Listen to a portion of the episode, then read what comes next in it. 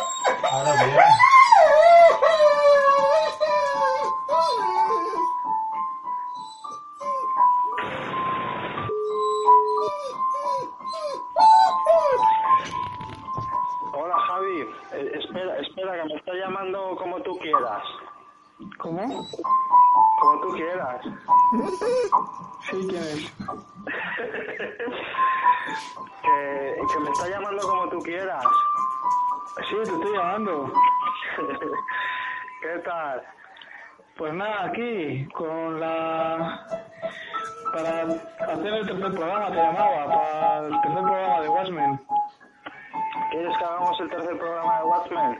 Sí, ¿Lo disfrutarías? sí, sí, lo disfrutaría. Vale. Pues, pues nada, vamos con el cap- tercer capítulo del cómic de Watchmen de Alan Moore. Vale. ¿Cómo lo presentarías? Pues a nivel de trama, lo que ocurre en este capítulo es que que sobre todo lo más importante es que el doctor Manhattan se satura y se va del planeta. Tiene una discusión con la novia, se satura y se marcha del planeta. También porque hacen ver que es una amenaza. ¿Cortocircuita o solo se recalienta? Lo que ocurre es que le hacen, a él le sobrepresionan desde la prensa y porque con Doctor Manhattan se ve que hay una relación muy ambivalente. Por un lado, Vale, aquí ya todo el mundo le, le venera, pero al mismo tiempo le tienen un poco de, de miedo le ven como un bicho raro, porque en realidad es un bicho raro. Y entonces, entre eso y la discusión que tiene con la novia, por, porque es muy difícil relacionarse con Manhattan porque se relaciona de manera extraña, decide que no quiere relacionarse con humanos y se va. ¿Quieres que pongamos el ejemplo de la cosa que le saca un poco de las casillas a la novia? Sale en este capítulo. ¿Sabes a cuál me refiero? Eh, sí, la cosa es que no es capaz de concentrarse en estar con ella, sino que siempre está haciendo mil cosas y que parece no tener sentimientos. pa- para que los radio oyentes se hagan una idea, pues bueno, sale una escena en la que pues se supone que están teniendo sus juegos eróticos en la cama, ¿no? Él la está acariciando y se va viendo que empiezan a aparecer muchas manos azules, que son las del Doctor Manhattan, ¿no? Como si fuera Vishnu, la, la diosa india. Bueno, eso ya, ya es boba mía. El caso es que ella de repente abre los ojos, se da cuenta que eh, hay un montón de brazos, mira y ve que el doctor Manhattan es dos doctores Manhattan. O sea, o sea para darle más placer, ¿no? Se ha, se ha mutado en dos, digamos, o sea, tiene ese, ese poder como muchos otros y le estaba como dando más placer. Pero no queda ahí la cosa. Después de ese sobresalto ya ella dice, eh, bueno, vale, a lo mejor no era tan grave, no era para ponerme así, pero me ha molestado que hagas eso, tal, sin avisar. Ya se está como levantando, ya se ha cortado el rollo erótico, pero bueno, están como más o menos apaciguados cuando se da cuenta que, ¿dónde hay un tercer doctor Manhattan? Está el, tercer, el otro doctor Manhattan está en el laboratorio que sigue trabajando. Ahí está, sigue al trabajo a la vez que estaba con los juegos con su novia. Entonces ahí ya la novia, ¿qué pasa? Nada, la novia discute con él y, de- y rompe con él. Y después esto se junta con... Pero no solo de la novia, porque luego resulta que todo el capítulo gira en torno a la radiactividad la guerra nuclear. De hecho, el, el cómic empieza con, con el símbolo nuclear y el símbolo nuclear aparece reiteradamente a lo largo de todo el cómic. Y vamos, de hecho, la bomba nuclear, ya hemos dicho, está. Manhattan de alguna manera es una metáfora de la bomba nuclear. Entonces, durante el capítulo también se descubre que el Doctor Manhattan, sin querer, está haciendo daño a todos sus seres queridos, porque no puede relacionarse bien con ellos y los está, les está generando cáncer, se supone. Espera un momento, explica esas dos cosas. Eh, para quien no lo sepa, que habrá mucha gente que no lo sepa, eh, ¿por qué Manhattan tiene una relación directa con el nombre de la bomba nuclear? El proyecto en el que se diseñó la bomba nuclear se llamaba el Proyecto Manhattan. Exacto. Vale. Y segundo, ¿qué mm, circunstancias emocionales duras le pasan al doctor Manhattan en este capítulo? Y, y al final, ¿qué medida toma él para salir de esa situación? Pues lo, lo primero que le pasa es que, que es lo de, la, lo de la novia, lo de que le no, Lauri, Lauri, Sari es la madre, que dice que salga, que rompe con él por este motivo, también no solo por el tema este, por el tema de que estuviera en más de un sitio, sino porque en general el doctor Manhattan es una persona que como que no muestra sentimientos, tiene la mirada vacía, no es humano, y es muy difícil relacionarse con él. Sí, ya incluso, por ejemplo, en el aspecto ese de pareja en el sentido íntimo sexual, él ya parece que simplemente le intenta satisfacer a ella para estar contento, pero él, digamos que no se entrega, es un poco eh, muy intelectual en, ese sentido como en, como en otros. Bueno, del Doctor Manhattan y su psicología da mucho que hablar y pensaba tratarlo más en detalle en el siguiente capítulo porque está completamente dedicado al Doctor Manhattan. Porque en realidad él, aunque no muestre emociones, de alguna manera sí que lo, sí que las tiene, porque de hecho se satura de emociones. O sea, lo que pasa es que él no se relaciona como nosotros y no lo demuestra como nosotros. Él realmente no le da importancia si son uno, si son dos, si son tres, no le da importancia cómo, no piensa en cómo se siente ella, no es capaz de entender cómo se siente ella. No puede entender que tiene de malo que sea con su trabajo, pero si de hecho se satura de emociones es que tiene emociones. Ahí está, ahí has dado en una clave, porque parece como si fuera ya no humano su estado, eh, de, digamos, de mm, transfiguración radioactiva, hiper mm, tal, es de, digamos, de superhéroe ya con todos los superpoderes y más allá de la vida y la muerte y de la vida humana. Diría más que de superhéroe. Doctor Manhattan es Dios, no es, no es un superhéroe, es Dios. O sea, y además es muy explícito que es Dios. En este capítulo es que es súper explícito que es Dios. Cuando él se va dice, ojalá Dios esté de nuestra parte, porque ya no está Manhattan, que es Dios. Y de alguna vez, de alguna manera se le pretende que sea el dios, pero claro, es un dios mecanicista, no es un dios como nosotros lo entendemos. Es un poco extraño, pero es un dios que está de alguna manera encerrado, se rige por las normas del cosmos.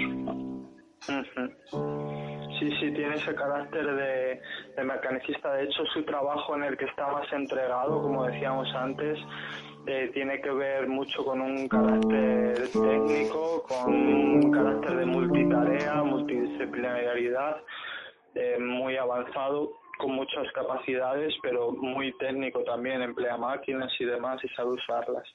Eh, seguimos desgranando un poco. Por ejemplo, la novia en algún momento explica que el doctor Manhattan ve a las personas como sombras en la niebla, ¿no? de alguna manera ya no tiene esa emocionalidad directa que te embriaga o te llega a las entrañas, ¿no? Según la percepción de ella. Pero siempre queda un poco la duda de, por ejemplo, cuando llega el momento de crisis, que ahora iremos hablando de ello, eh, el doctor Manhattan reacciona de una forma muy tajante, por lo tanto sí que le afecta emocionalmente los sucesos. ¿Tú qué opinas en ese sentido? ¿Crees que es emocional o crees que sí que es emocional, pero que considera que hay cuestiones más importantes y por eso no se dedica tanto al mundo de las emociones interpersonales? Yo considero que el doctor Manhattan en realidad es igual de emocional que nosotros, que lo que ocurre es que su manera de relacionarse es totalmente distinta. O sea, ni siquiera pienso que no se deje llevar por la, por la emocionalidad, de hecho lo hace porque se va de la tierra, porque casi, muchas de las cosas que hace son emocionales. Se enamora de, de Lauri, no está con ella porque sí, está con ella porque se enamora de ella. y, de hecho la psicología del Dr. Manhattan me parece lo más interesante de todo, de todo lo que, casi de todo el cómic, lo más interesante para mí es la, la manera en que funciona el personaje de Rosas. Un personaje que lo puede todo y que al mismo tiempo está perfectamente encerrado en el mundo determinista en el que están todos. ¿Sabes? Todas sus acciones están de alguna manera determinadas. Él ve pasado, presente y futuro, pero aún así está perfectamente haciendo acciones. Hmm está con un empleo, conteniendo esas capacidades que dices de más allá del tiempo y el espacio, o de incluso de más allá de ser una persona física, puede multiplicarse, puede cambiar de lugar, teletransportarse, puede cambiar de tiempo, pasado o futuro. Aún así, él actúa como si tuviera un empleo, un empleo mucho más importante que el que puede tener cualquier persona normalmente, pero un, empleo de alguna manera, o sea, desempeña unas acciones. Hmm. Otra cosa que pasa es que, que, por eso es lo de la bomba nuclear y cómo gira todo en torno a la bomba nuclear, es que cuando Manhattan se va, el arma disuasoria de los americanos desaparece y empiezan a sonar todavía más los sables de la guerra nuclear, que es otra cosa que pasa en este cómic. De alguna manera, Manhattan para el gobierno americano es un arma, y como un arma de trata. Ahí está. Ahí está, un arma inteligente, pero también de alguna manera me da la sensación de que también intentan mantenerle en la, en la ignorancia para sacar de él lo que necesitan, pero no le dan toda la información, ¿no? Esa es una suposición mía. Sí, vamos, eh, eh, cuando sale el gobierno americano, el gobierno americano es completamente frío. Y sí, a él le ocultan información igual que le ocultan a todo el mundo. Y de hecho hay otra escena de, en ese sentido que es escalofriante, que es cuando el doctor Manhattan se va de... se va de la Tierra y se va a Marte. Sí. Los rusos invaden Afganistán al día siguiente. Sí y los americanos están haciendo balance de en caso de que ellos se inicien una guerra nuclear, ¿qué les costaría a ellos? Pero no a ellos los americanos, sino a ellos los que mandan. Ajá.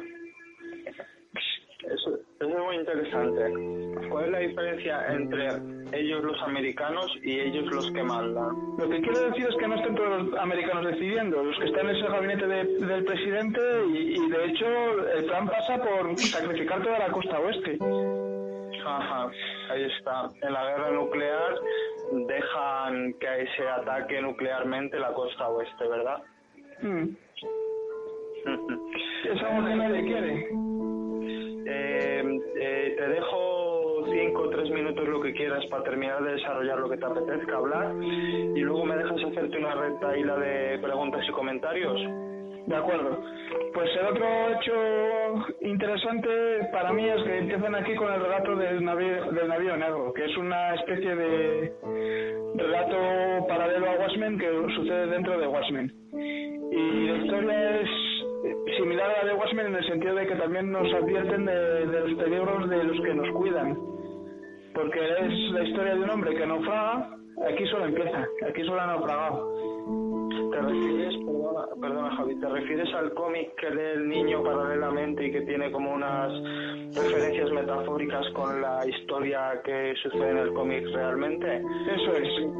Eso. O sea, aparece, lo explico un poco para entenderlo.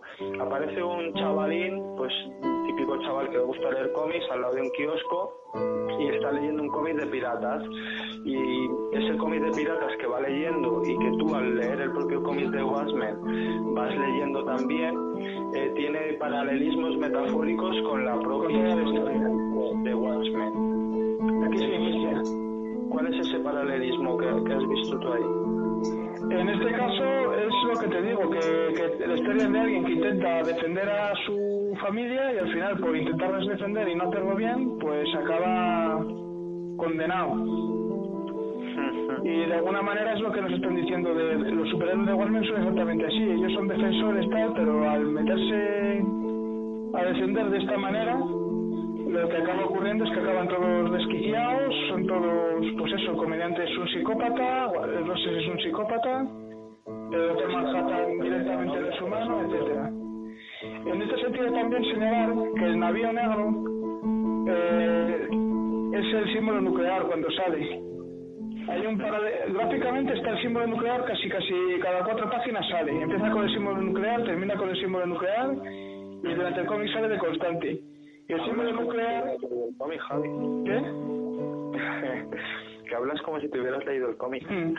Y el símbolo nuclear es, un, es, como un barco navegando hacia el, hacia el fondo, siendo el fondo amarillo. Tiene la vela arriba y a, lo- a los estaría el mar.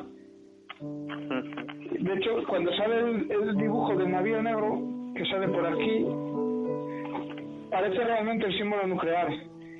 Y luego, cuando termina el cómic, el símbolo nuclear pasa a ser el propio Doctor Manhattan, cuando aparece sobre la luna. Te, marcan a Manhattan, el símbolo nuclear, Manhattan otra vez y luego Manhattan en un plano abierto. De hecho, el color amarillo típico de Watchmen es el amarillo nuclear.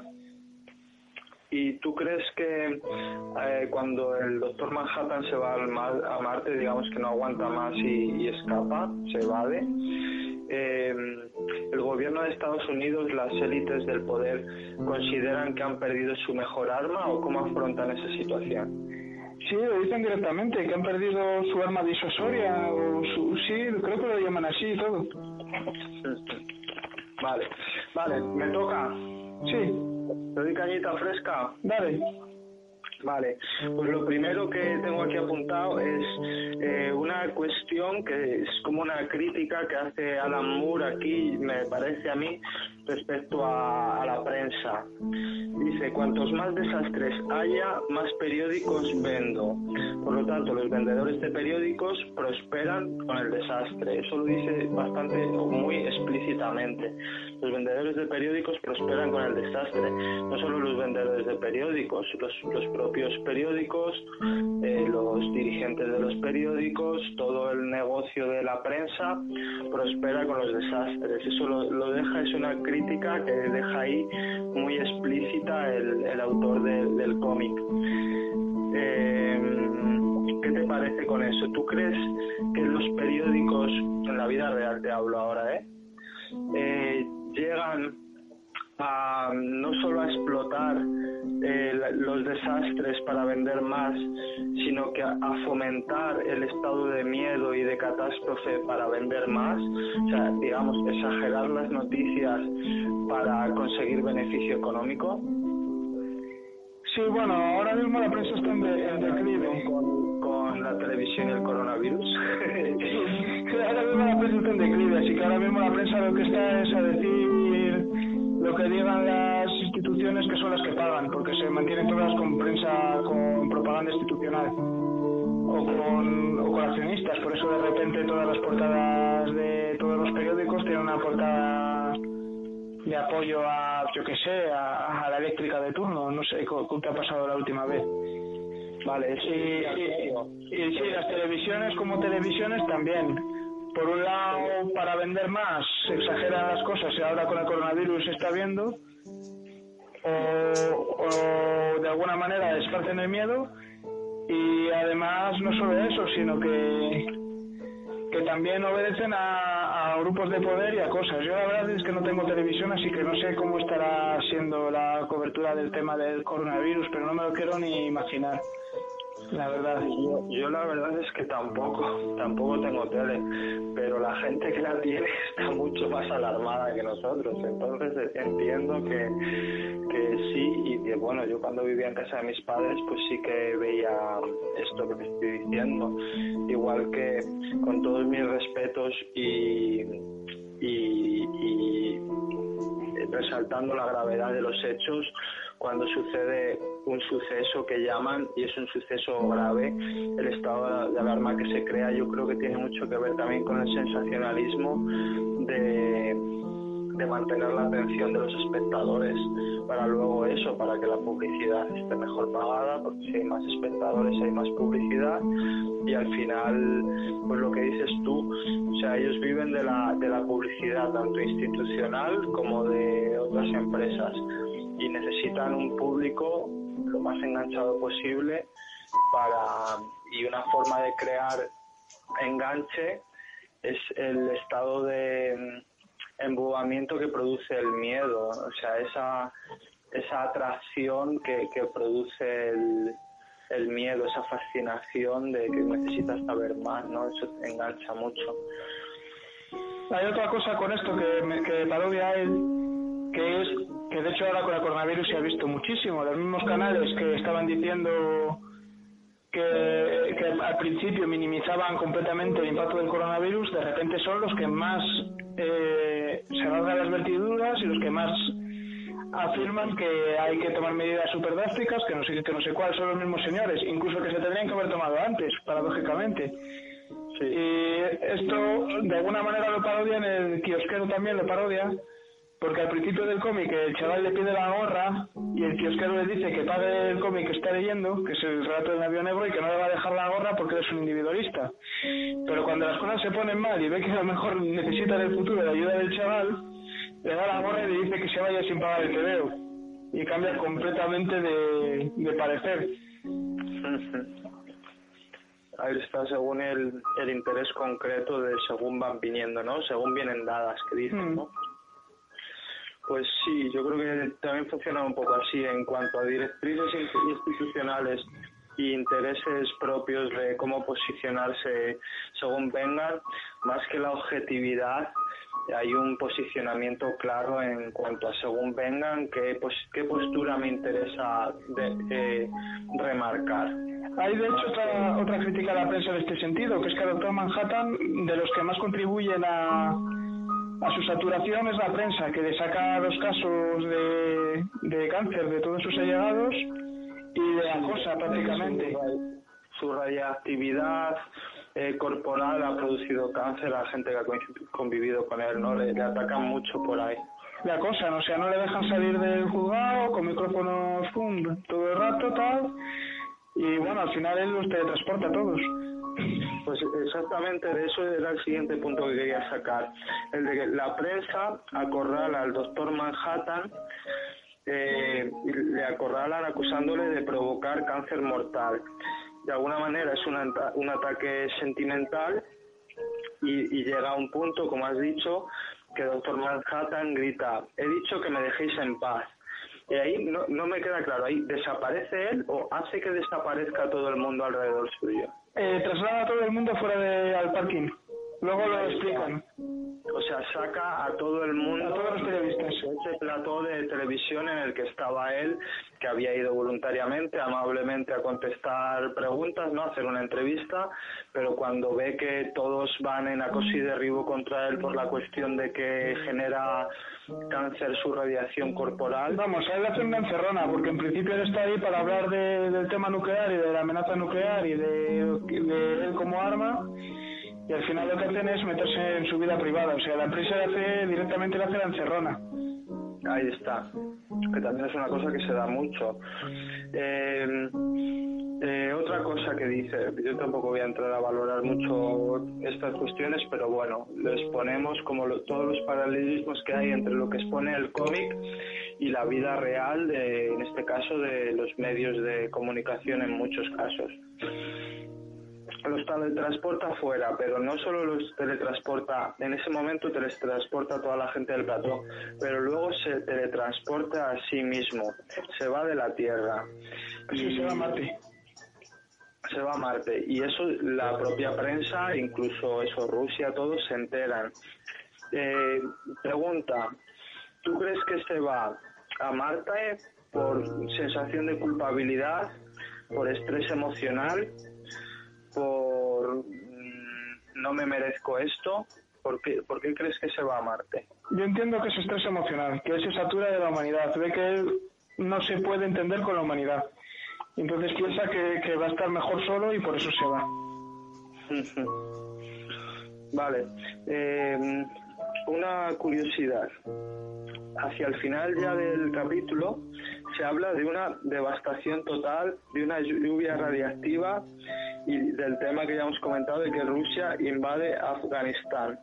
¿Es esto lo que hablábamos en anteriores programas de la guerra nuclear, el fin del mundo de alguna manera? Esa lo que hablamos de Watchmen como el propio título y como viene en, en el principio de la página primera de cada capítulo el reloj que se va acercando a la hora final al de la guerra nuclear Sí, sí, rotundamente sí, o sea, no, no hay más, es exactamente así.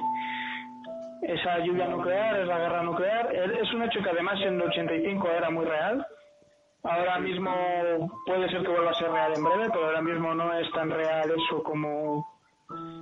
No sé, es como si ahora hiciéramos una película en el que la ambientáramos en el futuro y la potencia mundial fuera China. Es algo que ahora mismo es muy real. O sea, ahora mismo es muy real que probablemente China acabe gobernando el mundo. Pues en el 85 era muy real que hubiera bombas nucleares y, y se acabara la humanidad. Ahora mismo lo que es muy real para que se acabe la humanidad es el cambio climático. Y es un problema, es algo que es muy real, que puede pasar. Vale, y para acabar te voy a leer dos cosas literal o casi literalmente que aparecen en el cómic, creo, si lo copio bien. Y es, por un lado dice, esperemos una semana para sacar las armas grandes. La humanidad queda en manos de una autoridad más alta que la mía. Esperemos que esté de nuestro lado. ¿A quién se refiere con eso? Adiós, claro. Es el presidente de América, Dios bendiga a América. Sí, están haciendo un juego de palabras. No, no, adiós Dios. Adiós, Dios. Adiós Dios. A Manhattan no, adiós. Vale. El que se refiere a Manhattan es, es Moore, porque Moore sí que enfoca a Manhattan cuando dice eso. Pero, pero el personaje se refiere a Dios. A Dios con mayúsculas, porque es América. América es, vamos, es el Dios bendiga América. Es el. Vale, pero entonces de alguna manera, a ver, eh, Alan Moore, el autor, traza un paralelismo ahí entre Dios y Manhattan, como decías al principio. O sea, cuando dice la humanidad queda en manos de una autoridad más alta, eso lo dice el presidente de Estados Unidos, que la mía, esperemos que esté de nuestro lado.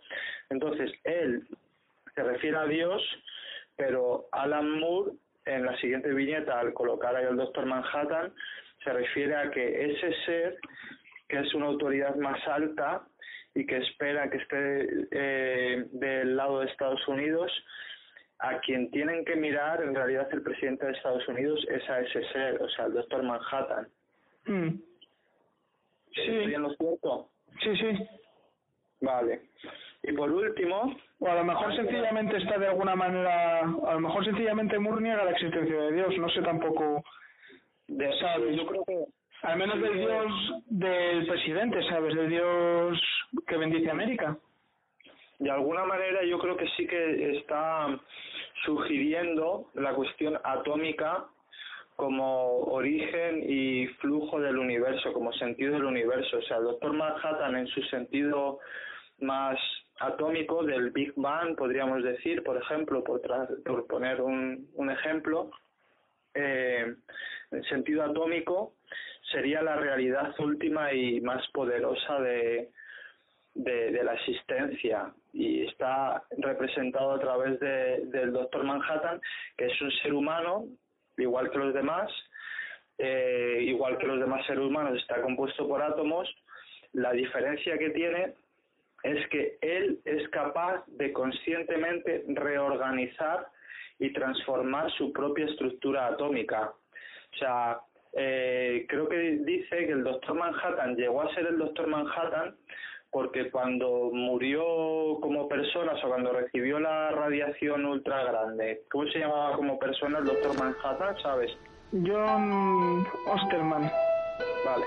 Pues cuando John en el laboratorio recibe toda la radiación, ahí digamos se desintegra, muere, desaparece, pero es capaz de, eh, a través de su conciencia y su voluntad, reorganizar su masa atómica de su antiguo cuerpo, reestructurarla de tal manera en que vuelva a tener un cuerpo, ya no como el de antes, pero vuelva a tener un cuerpo físico, pero ha adquirido, ha adquirido en ese proceso la habilidad de eh, transformar y reorganizar la materia a su antojo, o sea, las leyes del espacio-tiempo las pasa a manejar.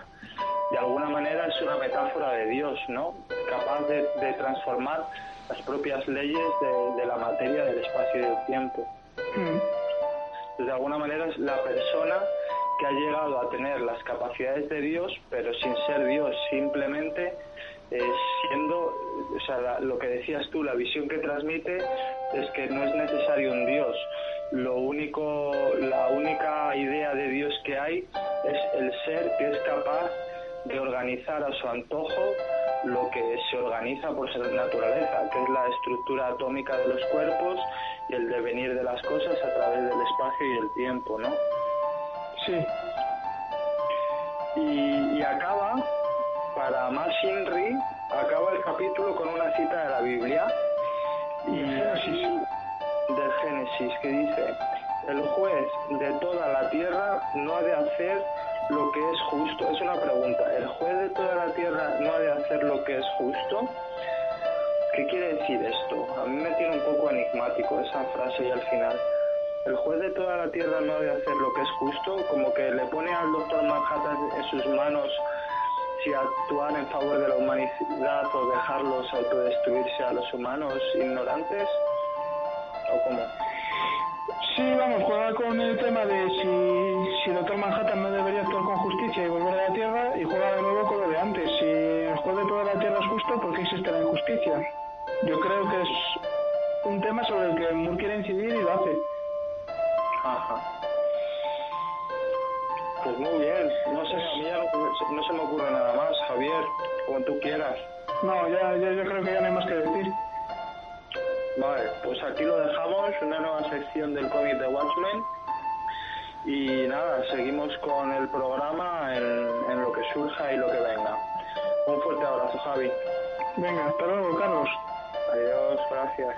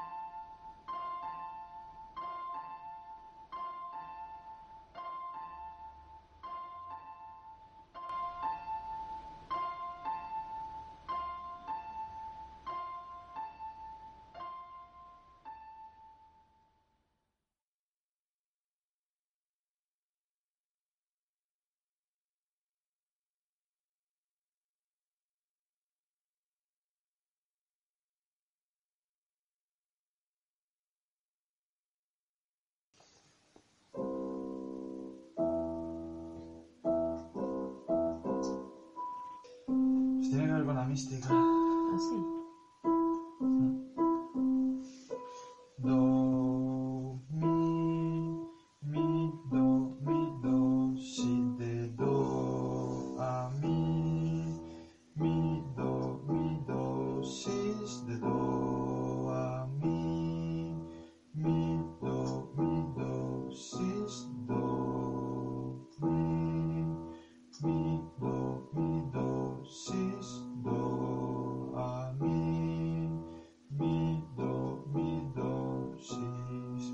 Ah, vale, no, pero a ver, yo mi significado de mi do, mi, do, si es, ya te digo, es como Dios dice de aquí hasta aquí. Son tres notas, ¿no? Al final es la Trinidad. Entonces, del do, que es el inicio, al mi, que es la tercera nota, do, re, mi, mi, do, mi, do, el 7, la, perfe- la perfección, o sea, la realización humana. Entonces, entre el 1 y el 3, mi, do, mi, dosis, la realización. Es eso. ¿Dónde sacas eso? Pues haciendo...